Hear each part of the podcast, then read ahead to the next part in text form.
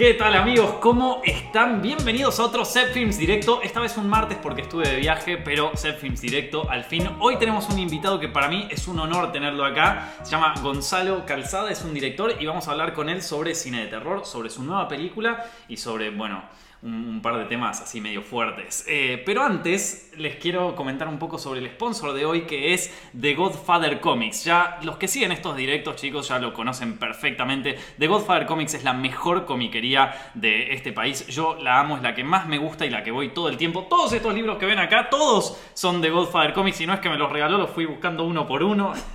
Tienen los mejores precios, los mejores libros. Este me lo estuvieron preguntando la semana pasada que posteé en mi Instagram, uno de gorilas tremendo. Y nada, una variedad muy buena, muchos cómics, yo muchos mangas también, si les gusta el manga, y muchos libros de ilustración, libros de arte como los que ven acá. Godfather Comics tienen su Instagram y su Facebook, es facebook.com barra The Godfather Comics, instagram.com barra The Godfather Comics, ahí encuentran todo, y si le dicen que vienen de Set Films, tienen un 5% de descuento. Ya mucha gente está con ese descuento, así que aprovechenlo chicos, aprovechenlo. bueno, estamos hoy con Gonzalo Calzada. ¿Cómo estás, Gonzalo? Nicolás, bien, muy bien. Gracias por invitarme. Bueno, Gonzalo, mira, te voy a decir, eh, primero que nada, comentarle a la gente que capaz no te conoce qué es lo que haces. Bueno, soy director de cine. Hmm. Me especializo en hacer cine de género. Hmm. Se entiende que cine de género es cine orientado al género fantástico o al terror. Al terror, exacto. Bueno, em, a mí recién la semana pasada vi la nueva película que vas a sacar ahora. Es una película de terror argentina que se llama eh, Luciferina. Sí, así es, Luciferina. El 15 de marzo este, se estrena felizmente acá en Buenos Aires y en Argentina. Sabes que yo la, vi en la, vi hace poco porque mm. me la pasó el productor. Me, gustó mucho la película, me, encantó que, se haga un cine de género así que, es como muy elevado en ese sentido. Mm. Eh, y me gusta que se haga eso acá. Y, cuando me dijeron de la posibilidad de poder hablar con vos de la película, para mí es una fiesta poder que, nos cuentes un poco, no solo de, la peli en sí, sino también de lo que fue hacerla, porque no debe ser mm. fácil hacer género en, el país donde no, se ve mucho cine de terror. Eh, bueno, sí, eh, justo estábamos hablando hace un ratito, este, como para hacer una introducción al cine de género en Argentina.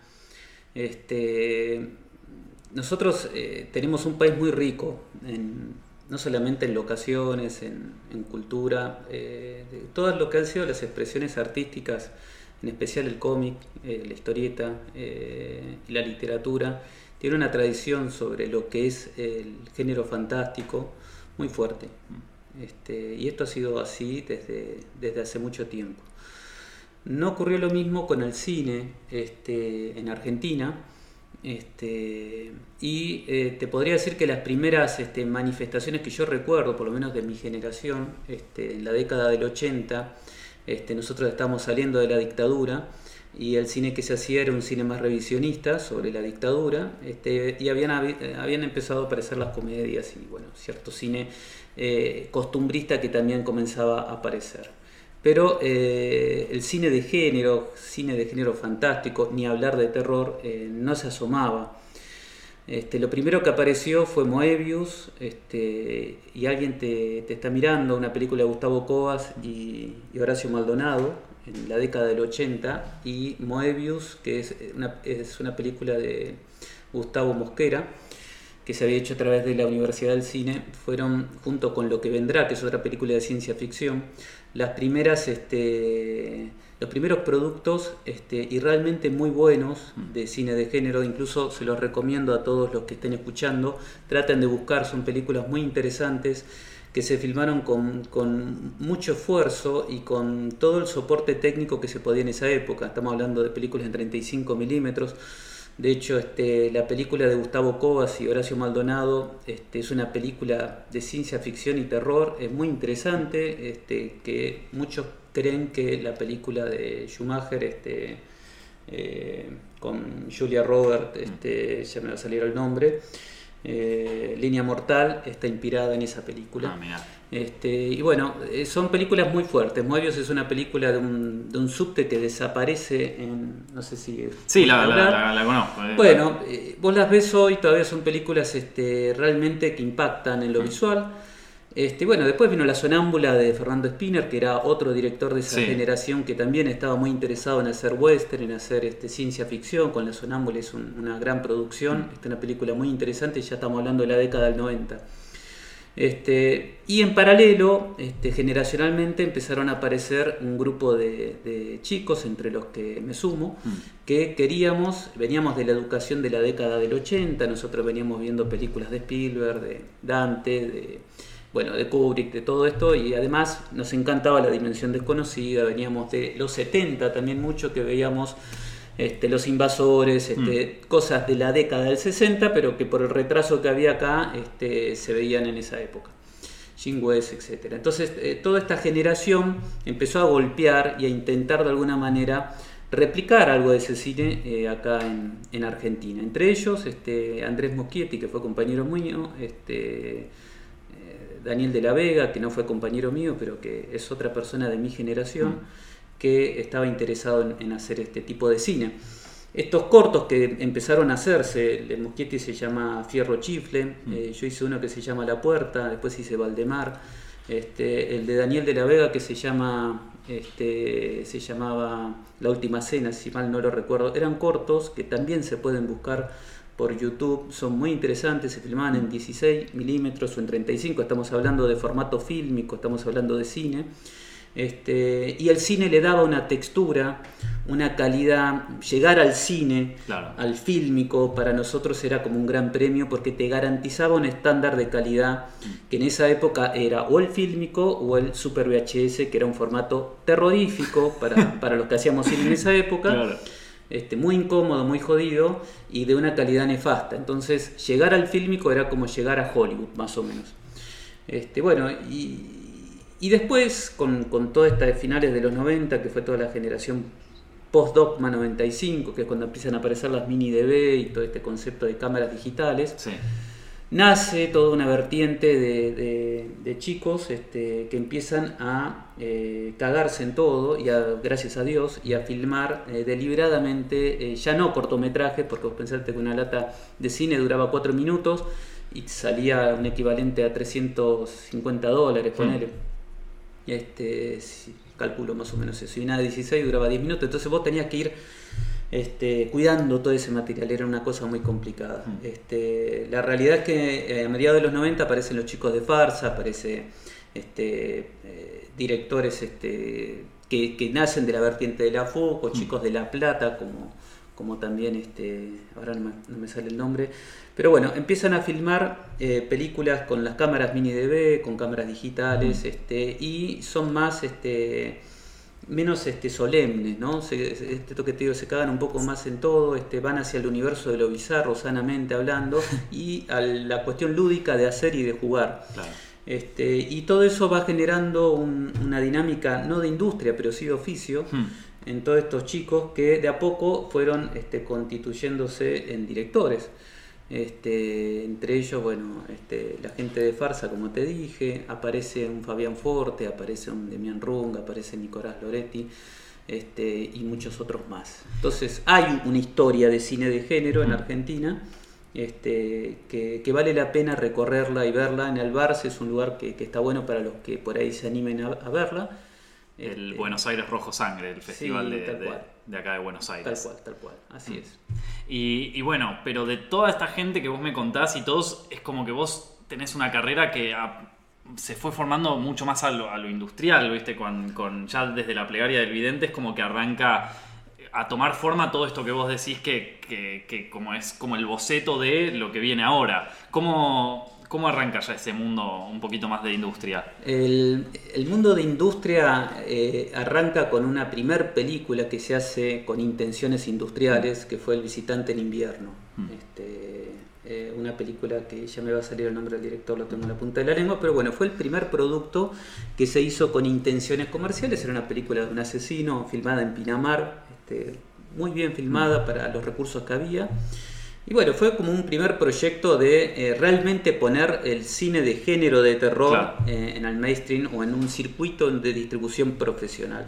En paralelo, yo en ese momento, un año después, este, estaba filmando La plegaria al vidente que más que una película de género de terror, era un policial negro con tintes de terror, ¿viste? Una película este, que tenía elementos sobrenaturales y que estaba basada en, hechos reales, en un asesino este, que, se creó, se construyó en, La Feliz, en la ciudad de Mar del Plata, mm. que se llamó El Loco de la Ruta, este, que era como el, el el Destripador, o el Destripador Criollo, como le decían acá, mataba prostitutas, las descuartizaba y las dejaba tiradas al costado de la ruta. Hubo varios casos, es un hecho real y bastante turbulento porque lo que al principio se pensó que era un asesino serial, tal vez el primero de esas características en Argentina, porque el petiso orejudo sería otro tipo de psicopatología.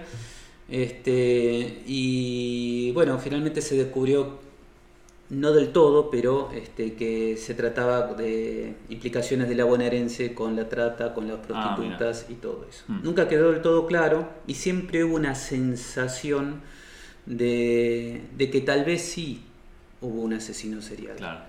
O un psicópata, o un tipo demasiado perverso que tal vez lo terminaron tapando. Sobre esa este, premisa, sobre esa tesis, Carlos Balmaceda escribe una novela muy buena, mm. una novela que le recomiendo, que es La plegaria del vidente y sobre esa novela se hizo la adaptación y se hizo la película. Eh, no fue muy bien, fue creo que después de mucho tiempo el primer intento en hacer cine negro en Argentina de nuevo. Mm.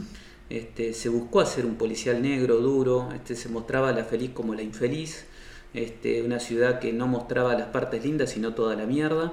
Este, las prostitutas, el barrio de la Perla, este, se trasladó toda la zona prostibularia al puerto, no era real, pero se le dio todo ese carácter más cinematográfico y fue una experiencia muy interesante. Nos fue muy bien porque fue lanzada con pocas copias para lo que podría haber sido. Este, y estuvo como sus ocho semanas en cartel, este, tuvo mucho apoyo de un público que fue el que llegó a verla y creo que un muy, buen boca en boca, ¿viste? Con sí, yo me acuerdo que cuando salió mucha gente estaba hablando del tema, incluso gente que capaz no, no, acostumbra ni siquiera, ni, te digo a ver cine negro, a ver cine ah, argentino en general, ¿viste? o sea, eh, mi hermana me estaba hablando de, la película de repente que no, te ve una, no te ve nada que, sea distinto y, y le estaba gustando mucho y después vino Resurrección. Sí Después vino Resurrección, que ya eh, entre la plegaria y Resurrección aparece ya un, cine de género más, este, más marcado, con más mm. intenciones comerciales, con distinta suerte este, en, el mercado. Este, hay un prejuicio, que también un poco te lo venía diciendo hace un ratito, mm. sobre el cine de género nacional. Este, que mucha, mucha de la gente que consume el cine de género internacional este, tiene un desdén, una sensación de que es un cine de berreta o es un cine nacional, un cine que no está bueno, un cine que, que, no tiene una buena construcción de guion o no tiene buenos personajes o sus efectos especiales no son buenos. Este, yo creo que hubo un, periodo de, trabajo de ese tipo de películas que se fueron formando y finalmente poco a poco fueron saliendo mejores productos. Es un trabajo que, requería de tiempo y requería de poder armar un oficio. Este, hay películas muy buenas, uno de los primeros intentos independientes fue este, Maldito Sean de Forte y Rung, es una película muy interesante con tres cortos, al estilo de las películas de Amicus o de la Hammer que se hacían mm, medias episódicas muy interesantes. Este, con ideas más delirantes. Este, y bueno, después Daniel de la Vega siguió intentando también desde su lado con, otras películas. Bueno, y a mí me tocó eh, Resurrección. La impronta con Resurrección fue eh, tratar de resurgir, así como habíamos traído el policial negro este, con la plegaria del vidente, mm. la intención era no hacer una película ni de gore, ni slash, ni, específicamente este, que tenga que ver con asesinos seriales y con, esta cuestión de, de, masturbatoria sobre la, carne y sobre este, los crímenes, sino algo que tuviera más que ver con la intriga y con todo lo que es el universo gótico. Hmm. Este, así que nos aventuramos a hacer una película de época, digo aventuramos porque siempre es más costoso. Dificilísimo. Sí, es bravo, es bravo. Era la, época era la fiebre amarilla, que fue mm. una epidemia espantosa que hubo acá en Buenos Aires en 1870, que prácticamente dejó la ciudad vacía. O sea, hay este, crónicas que son dantescas sobre lo que ocurrió. Este, se morían 3.000, 4.000 personas por día, mm. se las llevaban en, carros de basura. Mm. El cementerio de Chacarita nace por la epidemia amarilla porque no había de dónde, dónde poner los cuerpos de la gente que se moría. Mm. Este, y el tren que llega hasta la estación La Croce es un ramal que se inventa para poder trasladar los cuerpos. Trata de imaginarte esa visión de una locomotora que fue la porteña, la primera locomotora argentina, trasladando tres vagones cargados de muertos hasta el cementerio que todavía no era cementerio, sino que era una fosa común donde se tiraba la gente. Se la rociaba con cal porque no se sabía cuál era el motivo de la epidemia amarilla y mucha de esa gente eh, se anticipaba a la muerte, como los cuentos de Edgar Allan Poe de el entierro prematura y se despertaban en medio de esa fosa rodeado de cuerpos muertos.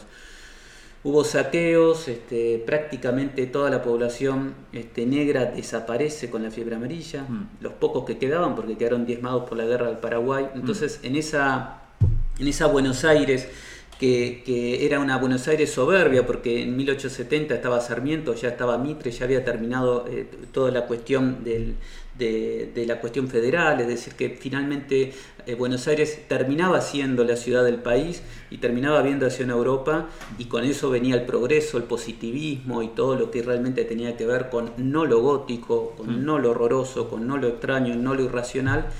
Viene una peste y se lleva todo. se lleva todo. Todo se lleva. Se lleva hasta Sarmiento, que huye como una rata este, este, cerca de Semana Santa. Y tiene cuestiones bastante extrañas eh, toda, esta, e, toda esta epidemia porque comienza en el carnaval, es como si la trajera al diablo. Claro. Y toma sus peores picos en Semana Santa para terminar de irse este, aproximadamente entre abril y mayo. Y sobre, toda esta, sobre toda esta época, eh, vos hablas ahí en Resurrección. Sí, la época no se puede trasladar no, ese universo, pero en ese contexto se lo traslada en una casa y se hace una, película de, caja cerrada, donde la gente no puede salir por la peste que hay afuera, y ahí es una pequeña metáfora de esa Argentina. Este, donde lo que empieza a aparecer es esa intriga de qué es lo que pasa en la casa, porque eh, digamos, el hecho exterior, que es la peste, produce dentro de, esa pequeña mansión este, una serie de hechos insospechados en todos los integrantes que juegan ese pequeño teatro. La película fue muy dura de hacer, mm. este, conseguimos una locación increíble en Bursaco. Este, y sobre esa película que tuvo un rodaje de cinco semanas aproximadamente, este, terminó siendo una película muy de misterio, es una película lenta, es una película distinta. Hmm. Este, que si te gusta entrar por las zonas góticas, que son más climáticas que de efecto inmediato, eh, te, va, te va llevando como en un pequeño viaje que, a mí particularmente me resultó muy agradable hacer y verla. Y yo creo que sí, ya Resurrección pone, te guste o no te guste el género gótico, hmm. pone una, una mirada sobre la visión de la película un poco más, este, con mayor calidad. Claro, sí, sí, sí, se, apunta un poquito más a elevar un poquito más el género. Sí, sí, sí. ¿Y después cómo, cómo surge Luciferina? Eh, Luciferina surge como un aprendizaje, como mm. todo en la vida. Uno va haciendo y vas este, analizando lo que hiciste. Si te gusta y querés seguir haciendo lo que haces, en mi caso es dirigir, claro. este, lo mejor que puedes hacer eh, es analizar los experimentos que vas haciendo, hacerle una autopsia y ver por qué funcionan o por qué no funcionan. Resurrección funcionó muy bien, metió 65.000 espectadores, fue algo inédito, no, se lo imaginaba a nadie.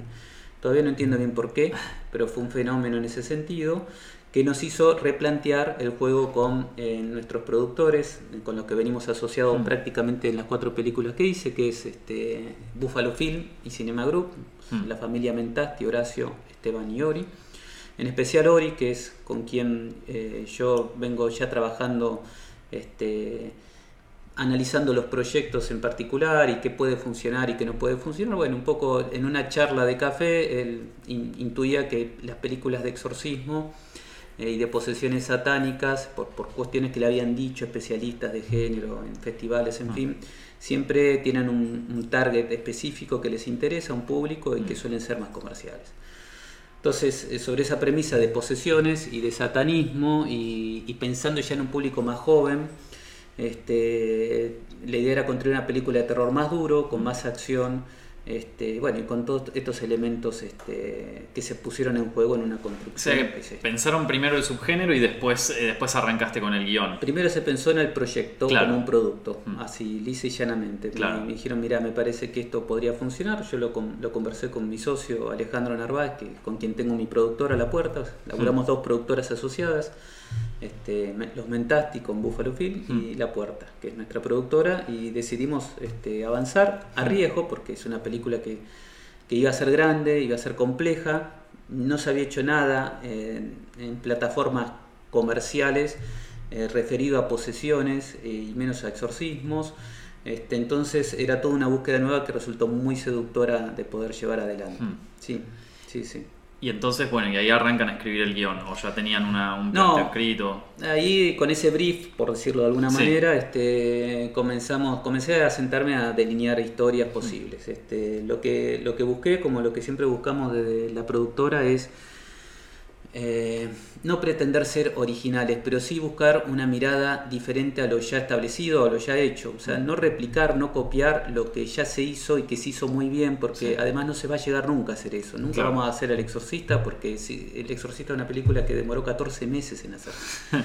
Eh, la hizo un enfermo mental que era William Fredkin, que era un documentalista, y, y, hay libros escritos sobre cómo se hizo esa película, que fue un antes y un después, no solo en las películas de terror, en el cine. En la historia del cine este, entonces, eh, no, no, no, se trataba de replicar ese modelo o las siguientes películas como El exorcismo de Emily Rose o, en fin, otras mm. películas que, están vinculadas a eso, sino tratar de darle una identidad que tuviera que ver con nuestro, con nuestro lugar, que partiera desde, desde Argentina, desde Sudamérica.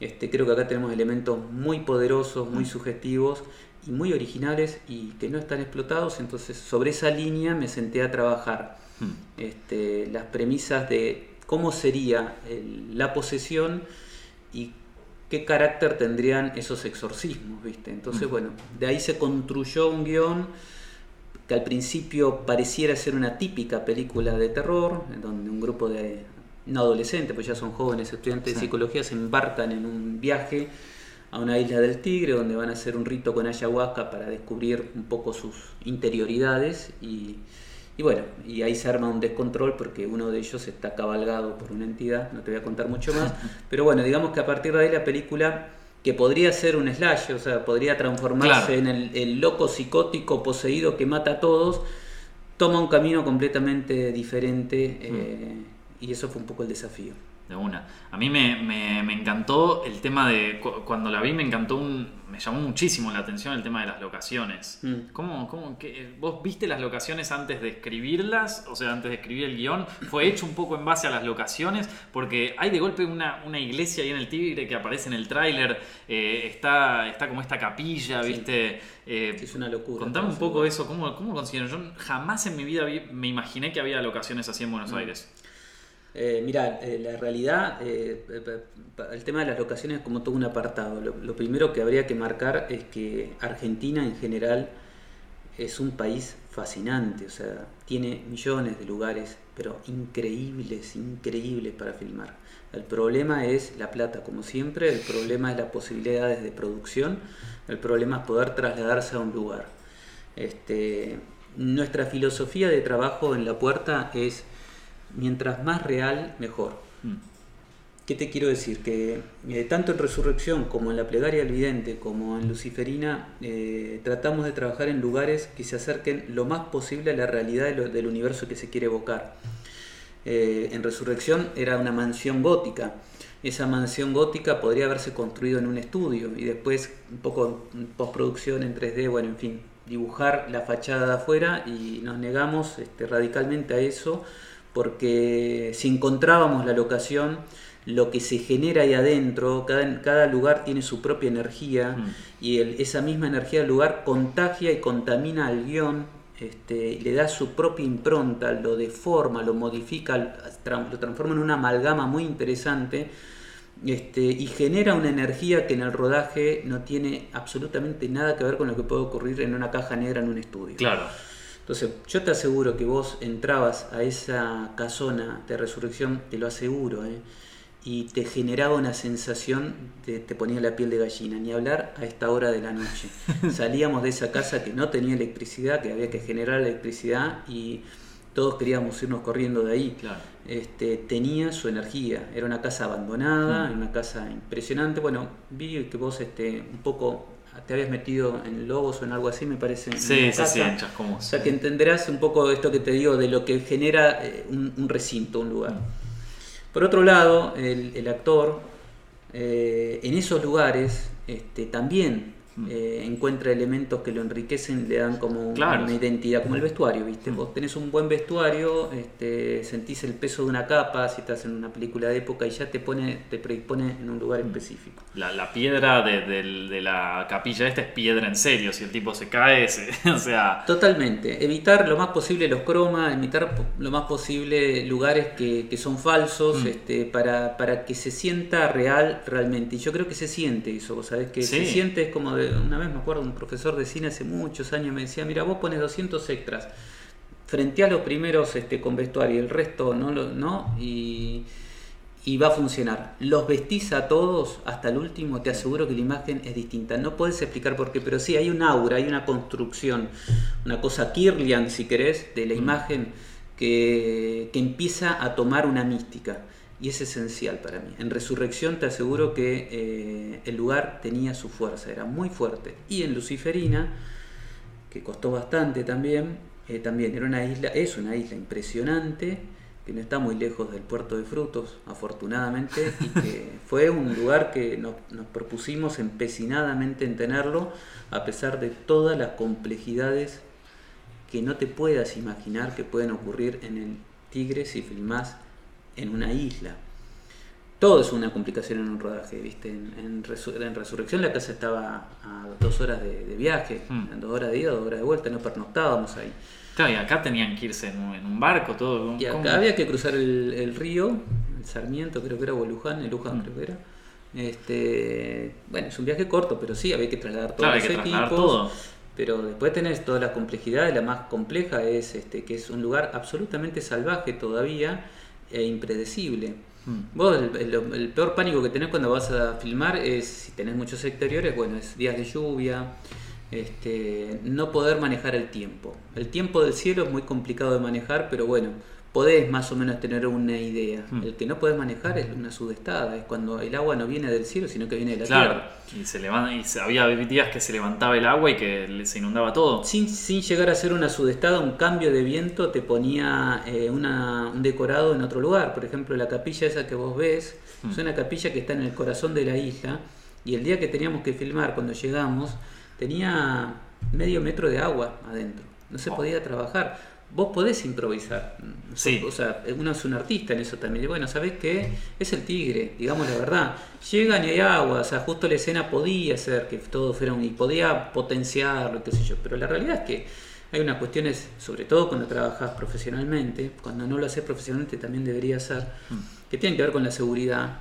Mm. Este, y bueno, y eso es un no rotundo, o sea, no puedes tirar líneas ahí, no puedes laburar con electricidad.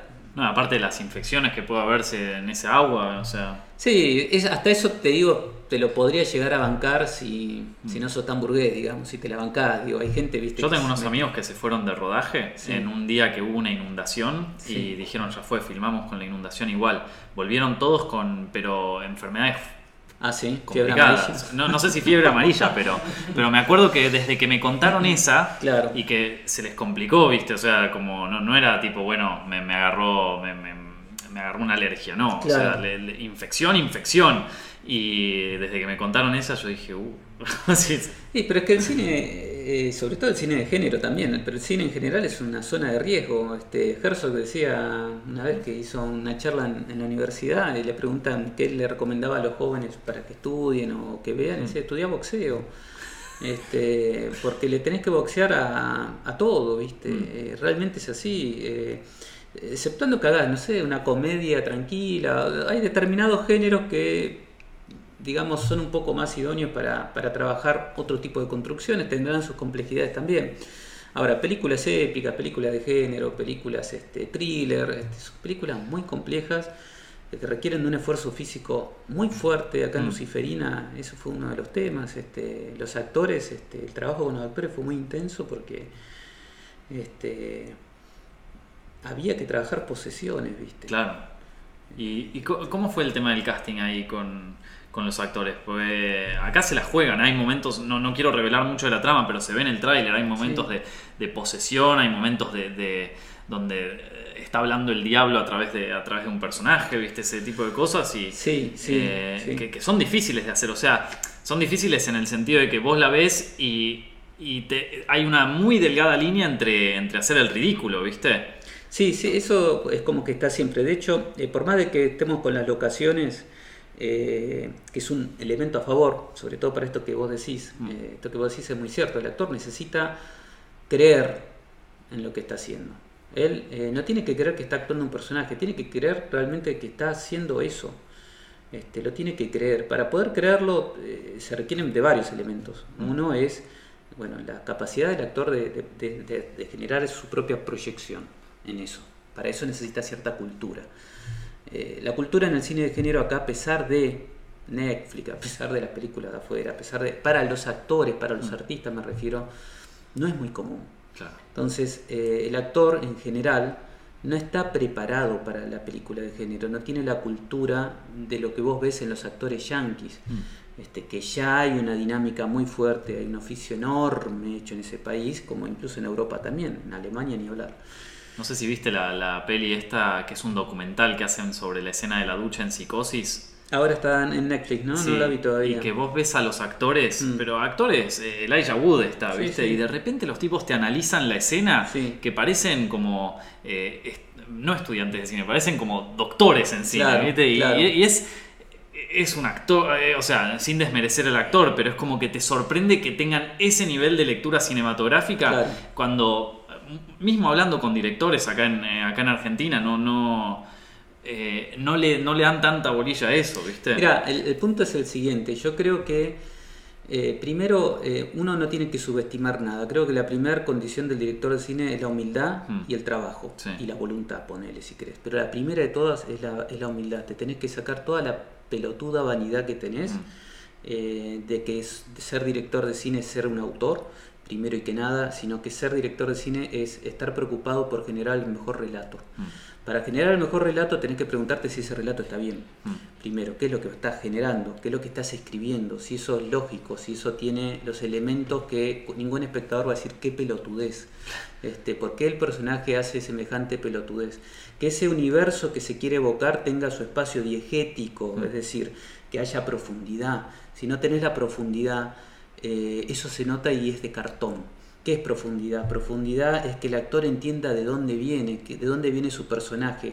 Este, novelizar, como hago yo lo- los guiones, implica que el actor tiene de dónde agarrarse. Y Mm. no solamente el actor, el director de arte, el director de fotografía. Entonces se va construyendo un trabajo de teatro de figuras de cartón con un volumen suficiente para que haya profundidad. Eso, Mm. Esto que te digo eh, no, es, no es nuestro, es de allá, es de la gente que viene haciendo cine de esta manera. Mm. Y lo aprendés sobre todo de los directores de oficio. Y, y cuando te digo directores de oficio, no te digo los directores de hoy, te digo directores de la década del 30, 40, que prácticamente establecieron todo lo que es el modelo de representación hollywoodense. Mm. Howard Hawks, Vincent Minnelli, John Ford, en fin, Capra, o sea, eh, Billy Wilder, o sea, cualquiera de esos directores, cualquier documental que puedas ver sobre cómo se hizo Sunset Boulevard o estas películas, te das cuenta la forma de trabajo. Mm. Claro, esa forma de trabajo requiere de una producción. Obvio. ¿no? La primera producción tiene que ser in-house. La del músico que le gusta tocar la guitarra sabe que no va a ser Salinas, salvo que sea un genio, hasta que no pase 20 horas haciéndose mierda los dedos y poder dominar, coger, garcharse el instrumento. Entonces, el director tiene la obligación primero de trabajar en sí mismo, con el material que tiene enfrente, entenderlo, llevarlo a los máximos picos, buscar las referencias necesarias, dominar lo que quiere, eh, lo que quiere evocar y prepararse para todo eso que tiene, toda esa carga, poder transmitirla a los demás. Después viene el trabajo con el grupo. Ese trabajo es pago, lamentablemente. Eso es un, un error fatal, lamentablemente, en las producciones argentinas, que es que no se tiene en cuenta, por- A veces por falta de dinero, a veces por falta de cultura, a veces porque se cree que las cosas quedan bien igual y las cosas no quedan bien igual. Se requieren de ensayos, se requieren de charlas, se requiere de ver películas. Mm. Todo ese trabajo, en general, es un trabajo que debería ser pago. Este, ahí se juega un poco con el deseo, el anhelo de los actores, de los directores, de los técnicos, de todos los chicos o no tan chicos que quieren hacer cine y quieren hacerlo de lo mejor posible. Si logras convencer que ese grupo eh, haga más de lo que la paga le permite, te está diciendo que ese grupo quiere ir más lejos de lo que es el hecho de eh, hacerlo por percibir plata. Mm. Hay muchos eh, actores que lo hacen solo por eso. Este, entonces vos tenés que saberte rodear de un equipo que a pesar de que es un equipo profesional, puedan ser más generosos, no sean mezquinos Mm. y estén dispuestos a jugarse algo del oficio. Claro. Cuando vos lo haces eh, porque es una película más, este, bueno, salvo que sea un gran actor y que vos puedas moverlo Mm. o convencerlo, lo que sea, la verdad es que no está bueno. Yo con Patricio Contreras tuve una sorpresa inmensa, inmensa, un, un actor de la trayectoria de él, la generosidad y la entrega que tuvo para Sí. hacer el personaje de Quispe es, es impagable y, y lo hacía porque ama lo que hace. Te aseguro que no fue eh, por, por los honorarios a esa altura de, de su vida, sino Mm. porque realmente había visto un guion que le gustó, Que le gustó. un universo que había que evocar que le gustó, un director que se comprometía. Y bueno, eso es un trabajo. Mm. Martínez Lipak es otro. Este, tomó el protagónico, le puso el cuerpo, un papel completamente difícil, porque además son personajes tan lejos de lo cotidiano. Hmm. ¿viste? No es un pendejo de 25 años que se masturba en un baño, No. es un cura con visiones místicas de 1870 que tiene estigmas, que no sabe qué hacer, Hmm. en medio de una peste. ¿Cómo lo construís? ¿Viste? ¿Cómo construís la construcción de la, de la fiebre amarilla mientras se va muriendo? Pues, to- todo ese universo, todo eso que vos querés evocar, es imposible si no, si no lo laburás con esas posibilidades. Y acá tuviste esta, esta posibilidad. Eh, Lo, lo que, lo que pasó es que eh, se armó un grupo preestableciendo que los recursos Mm. iban a ser limitados, siempre son limitados, a veces más, a veces menos, bueno, preestableciendo eso, por decirlo de alguna manera, el que avisa no traiciona, estas son las condiciones, este, vamos, pero vale la pena, Mm. este, vamos para adelante, en función de eso se armó un equipo de gente formidable, de técnicos formidables, este, entre ellos Claudio Beiza, que es un amigo, un director de fotografía impresionante, fue el hizo Resurrección, Mm. eh, Rivarés, este, Fede, que es este, el camarógrafo que trabajó en Moebius, justamente Sí. la película de la Universidad del Cine, toda gente con muchos años, ya mucho oficio, Catalina Oliva haciendo la dirección de arte, Claro. una directora de arte que ha hecho muchísimo cine de género, Kryptonita, Mm. Este, Diablo, en fin. Bueno, y, pero fundamentalmente con los actores. Mm. Porque el actor este, es el que va finalmente a poner el cuerpo. Este, y te puedo asegurar que un tipo, eh, analicémoslo desde, olvídate de Argentina, vamos Sí. a analizarlo desde Hollywood. Este, un, agarramos el conjuro, vemos este, la situación de la mina, de la, en el conjuro 1 de la mina sentada en la silla esa, agarrada, así, que está poseída. Yo te lo, te lo hago acá con las luces, este, con 50 técnicos atrás, este, y me tenés que convencer que estás poseído, y te aseguro que es durísimo. Sí. Porque lo que estás pensando todo el tiempo parezco un pelotudo. Parezco un baboso, parezco un mogólico, parezco un ridículo, este, se me cagó la carrera, la gente me va, se va a cagar de risa. Y estamos hablando que esa gente confía porque en Hollywood se hacen las cosas muy bien. Mm. Ahora, vos tenés que decirle a los chicos que están actuando que confíen en vos, Mm. que las cosas van a salir bien y que lo que está haciendo no es ridículo. Mm. Cuando no tiene la voz del diablo, no tiene los ojos rojos, Ah, sí. no babea, el viento es el viento un ventilador que le da en la cara, en fin, estás construyendo una realidad que el pobre no sabe de dónde agarrarse. Mm. Entonces se agarra primero de los elementos que vos generás en la preproducción. Esos elementos son estas cosas que yo te digo, la evocación, la capacidad de profundidad del personaje Mm. Y que lo crean. Él tiene que traspolar su mirada y, creer que realmente está ahí, como ella. Hemos tenido tres posesiones, este, tres eh, actrices y actores que eh, pusieron el, el cuerpo, el diablo en su cuerpo y se generaron escenas que fueron eh, realmente estremecedoras en rodaje. Una de ellas en la capilla que vos decís, este, que de noche te puedo asegurar que es bastante perturbadora. Es una ermita hecha mierda que está al final de la isla. Mm. Este, ¿Todas esas locaciones quedaban en el mismo lugar real o En un 80%, excepto la casa del principio de la bueno, película, sí, que eh, ocurre en el barrio donde se había escrito el guion, eso estuvo muy bueno también. Ah, mira. Y la abadía, que es otra locación, porque no se podía construir todo ahí. Pero la idea era impresionar, era generar esto que vos decís, de oxigenar la película y que el espectador se siente y diga, wow, qué buen viaje. Me están llevando por un lugar visualmente eh, interesante, distinto, me estimula, me refresca y, y encima me están contando una, una historia de terror, ¿viste? Este, cuando, cuando estábamos en la ermita y, nos tocó hacer el primer exorcismo, que es un exorcismo muy a lo clásico, este, una mujer embarazada, poseída, hay que sacarle al bebé. Este, bueno, la entrega de, de- de esta actriz y de la actriz que hace el exorcismo fue completa, o sea, ahí estaba ocurriendo algo realmente y, y se generó ese tipo de situación fascinante que tiene el cine, que es cuando todos nos quedamos mudos y no puedes decir corten, ¿viste? Porque lo que está pasando parece real en un punto.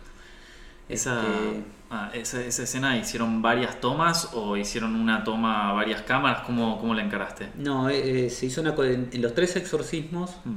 eh, se hizo una coreo en- y en las escenas de acción se coreografiaron todas, se estudiaron, se ensayaron previamente porque eh, evitar accidentes, este, hay trabajo con arneses, este, si no sabes manejar los arneses te puede quebrar la columna, o sea, se No. tomaron todos los recaudos lógicos y se ensayó no lo suficiente, no lo suficiente, te diría que si hubiéramos tenido un poco más de recursos y, y también este, un poco más de tiempo para los ensayos, este, hubiera quedado pero increíble. Igual el resultado, para mi gusto, este, está bárbaro. Igual el resultado quedó buenísimo. Sí, sí, es Esto, muy vos, vos decís porque capaz que vos ya estás tan interiorizado con la película y estás tan metido en, en, en, bueno, en cómo quiero, viste, tan, tan ya llega a un nivel de especificidad tan, Sí, tan intenso que obvio que le vas a ver un error en todos lados. Es, pero es yo- inevitable, sobre todo cuando trabajas con el mejor, el mayor rigor que, que podés, ¿viste? Entonces te, te enganchaste, embalás y decís, puta, acá faltó un poquito más, acá faltó esto, acá faltó lo otro. Pero la realidad es que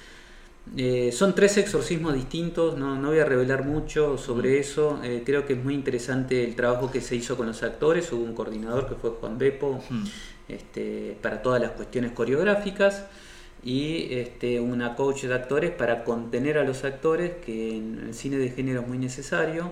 Este, pasar textos, el actor no puede venir sin saber la letra porque el trabajo físico es tan fuerte que si está pensando en la letra ya es un desastre. Entonces, todo eso es oficio, ¿no? Sí. Vas aprendiendo todo esto de a poco y decís, no paso más por esto. ¿Viste? Cuando salís de una película Obvio. decís, todo esto no, ya no, y esto hay que mejorar. Claro. Igual uno es un pelotudo que sigue filmando, ¿no? Pero, pero bueno, es eso. Hay mucha gente acá que está eh, escribiendo en los comentarios que vio el tráiler y que le encantó, que ya no, bueno. no, no pueden esperar para verla. Y eh, yo te digo, yo cuando vi el tráiler también me, me volví loco. por- o sea, yo la pude ver, a- ver antes, chicos, a los que a los que están comentando ahí. Y en serio que es, es- es muy gratificante ver, ver que se haga cine y saber que esa película es de acá y que, le hice, que es un talento, o sea, todo un talento nacional, viste, todo eso. Es- Mm. a- a mí me me dijo, bueno, ahora se está pavimentando el futuro para la gente que, que- o sea, ya, como vos decías, estaba medio pavimentado por Moebius y por todo lo que Mm. nos contaste al principio del directo, pero acá yo ya dije como, bueno, están, ahí, ya, ya estamos como, o sea, ahora el que quiera subir la vara de esto va a tener que esforzarse mucho. Esto, Mirá, sí, qué sé yo, bueno, no sé, primero gracias, está buenísimo. Este, uno lo que espera cuando hace las cosas y entrega todo, porque la entrega fue completa, como en todos los trabajos que hemos hecho, este, es que le vaya bien. El cine es una industria, eh, también es un, es un arte, por supuesto, pero es un arte que se sostiene en una industria y es necesario tener ese feedback. Este, el feedback no se hace solo con un buen producto. La función del director como del productor es eh, poner un buen producto en la mesa. Hmm. Un buen producto se arma con muchos elementos, ¿viste? Lo que hablábamos recién. Un buen Sí. guion, una producción eh, con recursos lógicos y un conocimiento de la acción para poder potenciar todos esos recursos. Este, es difícil llegar a un Claro. buen producto ya de por sí. ¿eh? Te digo que yo, lo que me pasa a mí con las películas de terror de afuera, la mayoría fallan en el guion. Eh, ahí no hay duda de que la producción es alta. Nadie va a cuestionar eh, hoy prácticamente el dominio de la imagen es, es inmenso y es tan sorprendente que ya no sorprende. Mm. O sea, ya no hay eh, imágenes que te puedan conmover porque pareciera que todo es una exacerbación neobarroca, ¿viste? Todo es una cosa extrema Sí. visual. Y es tan extrema que, por lo menos particularmente en lo que me pasa a mí, ya se me como que se me baja un poco. Ya no, no hay algo, exceptuando cuando aparecen determinadas miradas específicas que decís, esto es algo distinto. Este tipo de imagen, que a veces se hace con recursos muy sencillos, ¿viste? Yo vi una película, por ejemplo, La Morgue, no sé si la viste, la autopsia de, no me acuerdo cómo se llama la- el nombre real. Es una película, es una lección de cine para gente que quiere hacer una buena película de terror con tres palotes, que es un decorado para sintetizarlo, un cuerpo este, y dos este, médicos forenses, Mm. este, y no puedes dejar de ver la película. La morgue se llama. La moda es súper recomendable, para mí es de lo mejor que se ha hecho el año pasado. ¿El Mucho director? mejor que Huyen, ¿eh? a mí Mm. eh, lo recomiendo toda la vida. El director, es- no me acuerdo, es una película norteamericana, creo que es ópera prima también. Mm. Este, pero estuvo el año pasado.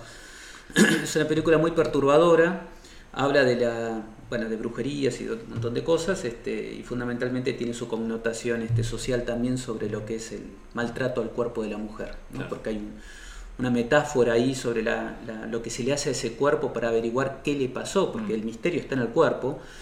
Eso es lo interesante, cómo vos con tres elementos podés armar una historia fascinante, que no podés dejar de verla. Un, ej- un ejemplo clásico podría ser Misery, ¿viste? Misery es una obra de teatro en un punto. ¿Viste? Misery, la- no sé si la viste, la película. sí, sí, de- no. El, de- el- el libro, el libro de la novela. eh, Tal cual. Mm. El, el libro es una maravilla. Sí. La película hecha por este, este director Rob Reiner, que es, que es un otro director como Richard Donner de, de oficio.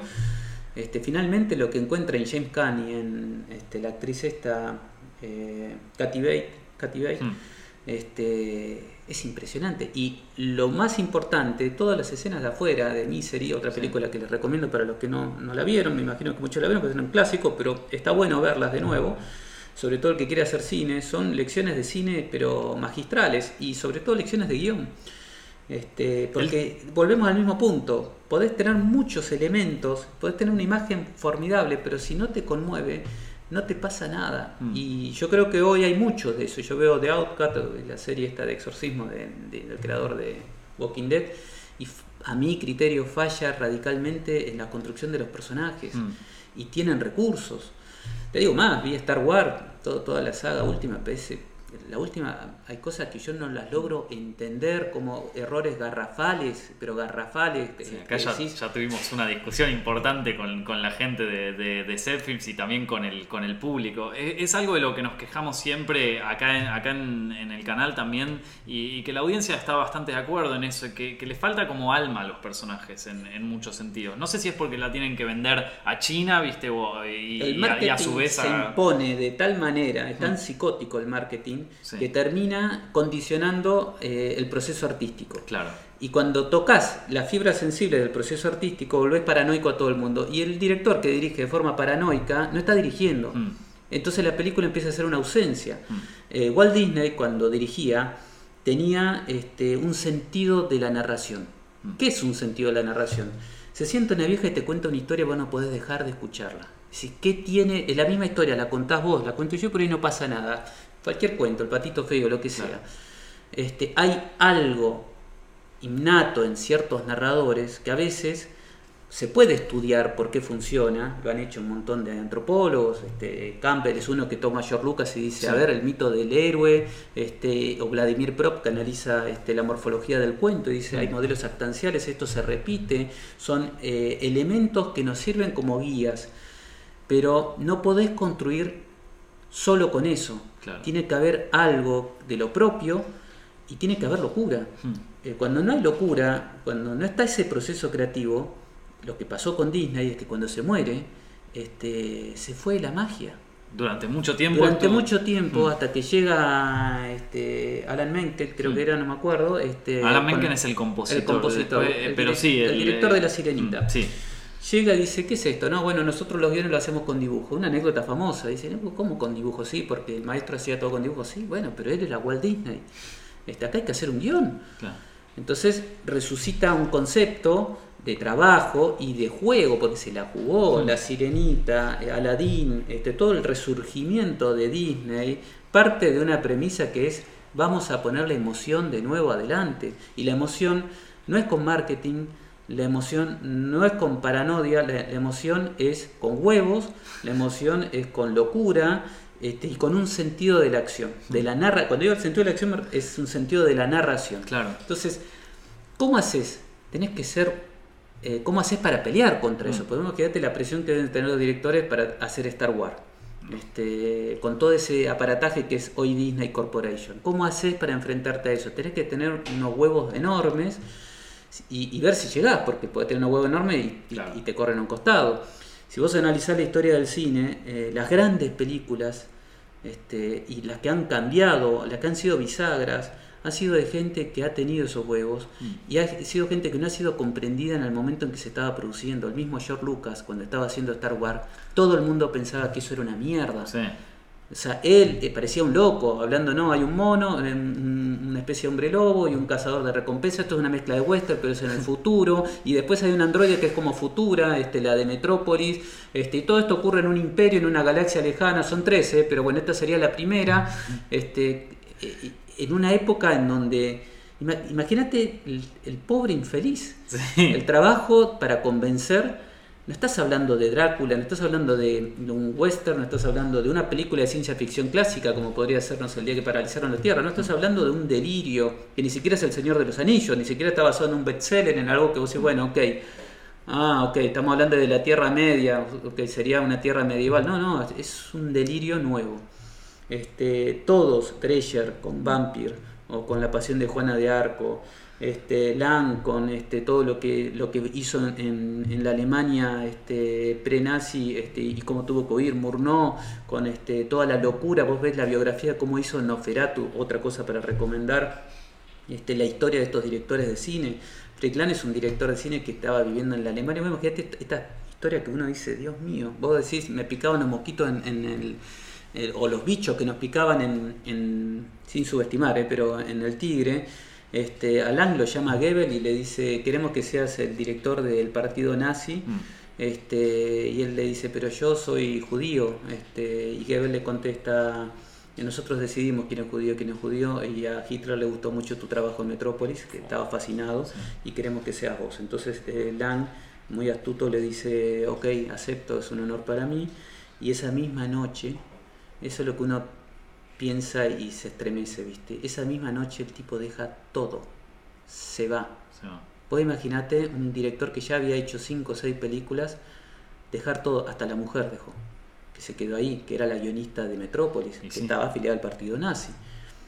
Por ahí se fue y este, el chabón estaba chocho, ¿no? Hay que ver cómo habrá sido esa relación. Pero más allá de eso es dejar todo para empezar de nuevo. Sí, son gente que tiene una historia este, muy... La historia de Billy Wilder perdió toda su familia en un campo de concentración.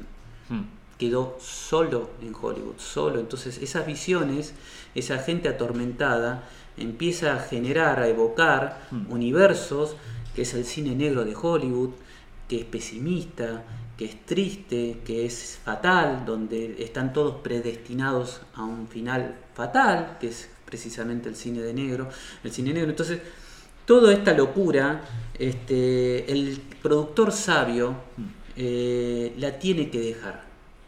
Tiene que entender que está. Por supuesto que los límites son siempre complejos. Cuando Billy Wilder hace Sunset Boulevard, este, fue una conmoción esa película. El ocaso de una vida. Es una película muy recomendable para ver sobre el cine dentro del cine y lo que pasaba en el periodo mudo. Este, es una historia en síntesis. No sé si la ha visto o no, pero es la historia mm, policial negro, una historia tristísima, es un melodrama con tintes góticos donde se critica al Hollywood, este, el Star System y cómo murió un montón de actrices este, y actores este, al quedar eh, ninguneados o, separados de lo que es el fluido comercial de Hollywood, que es lo que siempre ha sido, como Flores, la, Lauren Flores, que, Flores Lana, que era una, la primera mina que se suicida, la primera diva y cuando Billy Walter proyecta la película se armó un escándalo. Mm. Este, el productor de la MGM lo, lo recontraputió diciendo que vos te estás cagando en todo lo que todo lo que hicimos nosotros por vos. Claro. Este, pero tenía que ser así, mm. porque esto es una relación eh, sexual en un punto, es una relación con cargas violentas, Mm. donde el director tiene la obligación de abrir mundo, de correr el velo de Diana, de meterse en universos inexplorados, de arriesgarse a- a- y, de, y de perderse en ese universo, y el productor tiene que entender los límites de eso posible, pero no es sin eso, porque en el momento en que es sin eso, lo que tenés es un cine obsecuente, repetitivo, y como vos bien dijiste, sin alma, se Mm. acaba. Eh, y eso es lo que está, a mi criterio, pasando con Star Wars. ¿Vos hay algunas películas de ahora, eh, así comerciales, que digas, uno, esta, esta sí, esta funciona? Eh, a ver, sí. eh, Contaste recién La Morgue. bueno, sí, eh, yo, mirá, no sé, igual tengo una mirada. el cine. el- ¿Qué me pasa? ¿Viste? Me, me engancho, me empiezo a ver Netflix, por ejemplo, salió El Exorcista. Bueno, dije, buenísimo, con el guion de este, de este chabón, ¿viste? Del mismo del Exorcista, vamos a ver de qué se trata.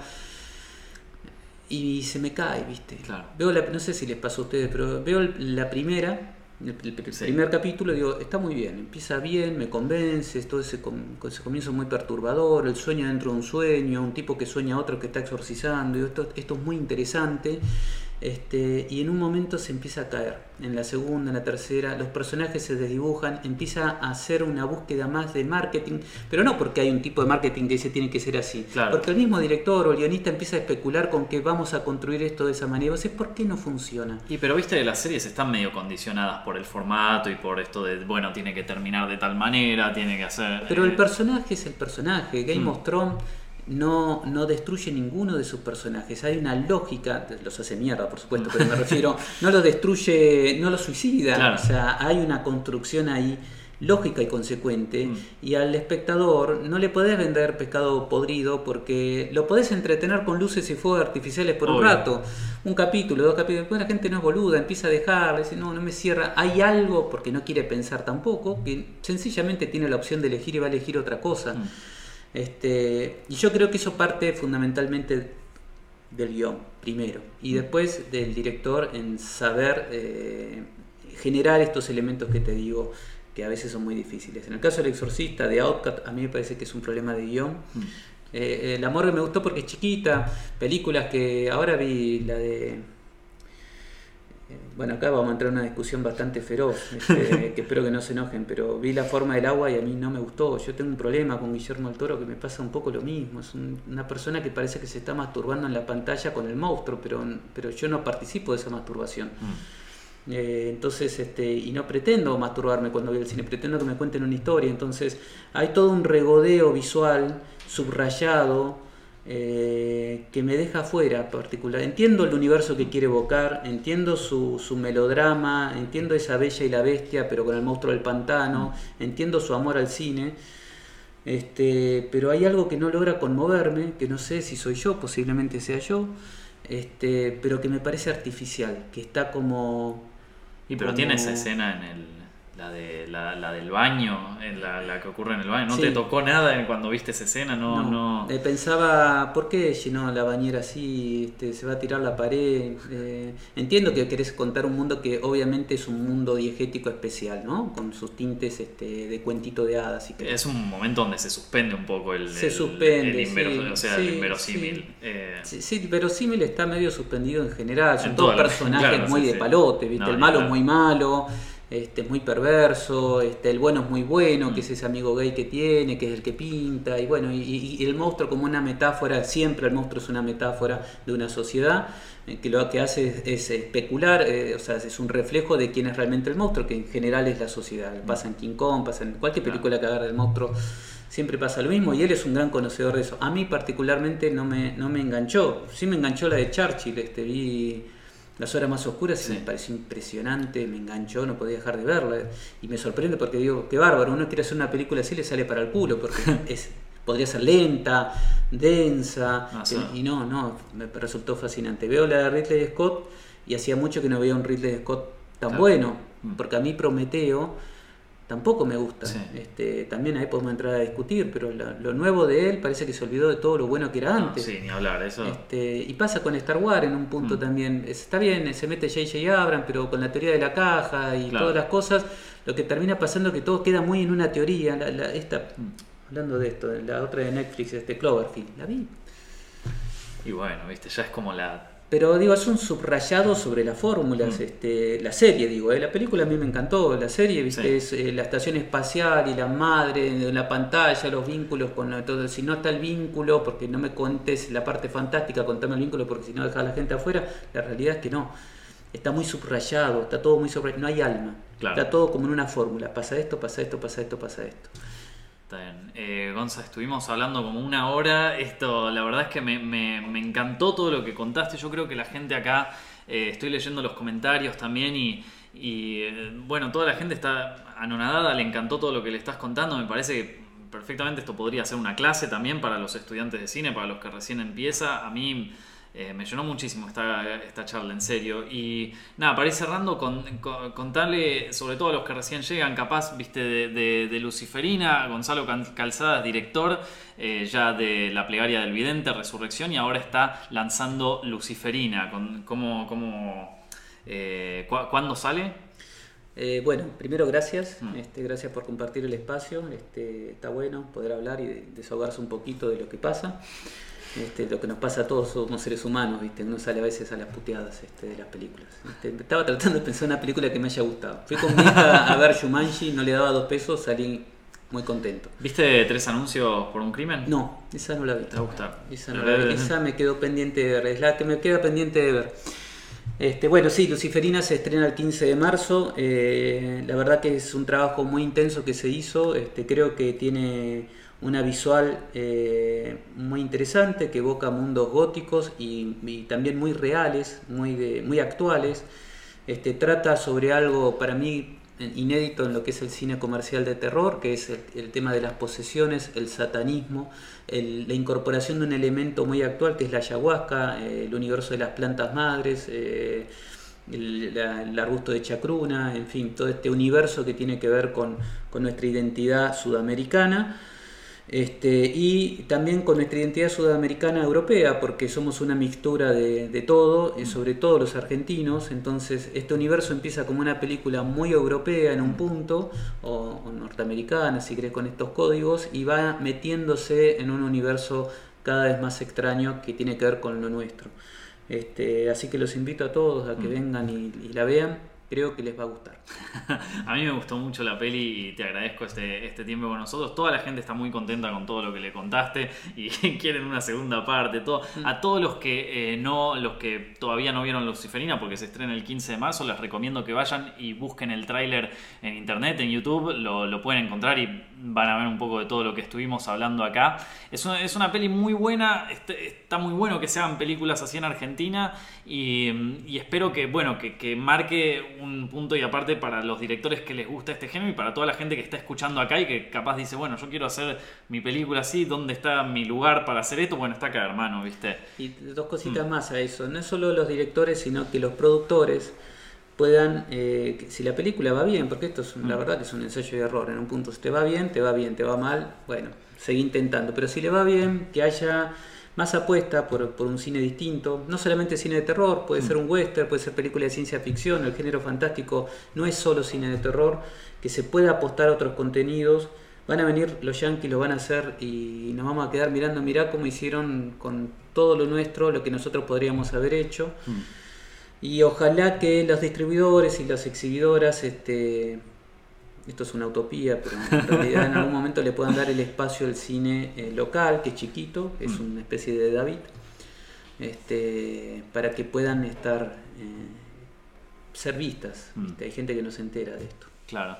Bueno, Gonza, te agradezco mucho y les recuerdo chicos que pueden ver esta, esta charla también en, nuestro canal de YouTube, en Facebook y también la pueden encontrar en su formato de podcast. Para los que no, sigue, para los que no siguen el podcast de Films lo pueden encontrar en iTunes y en SoundCloud. Es el número uno de toda Argentina, así que muchas gracias a todos los que lo ven, los que se suscriben, los que, los que le ponen un buen rating, los que ponen sus comentarios y a todos los que lo comparten con sus amigos. En serio, muchas gracias a todos. Muchas gracias, Gonza, de nuevo por venir. La verdad que me encantó esta charla. Es uno de mis preferidos de todos los que hicimos ahora.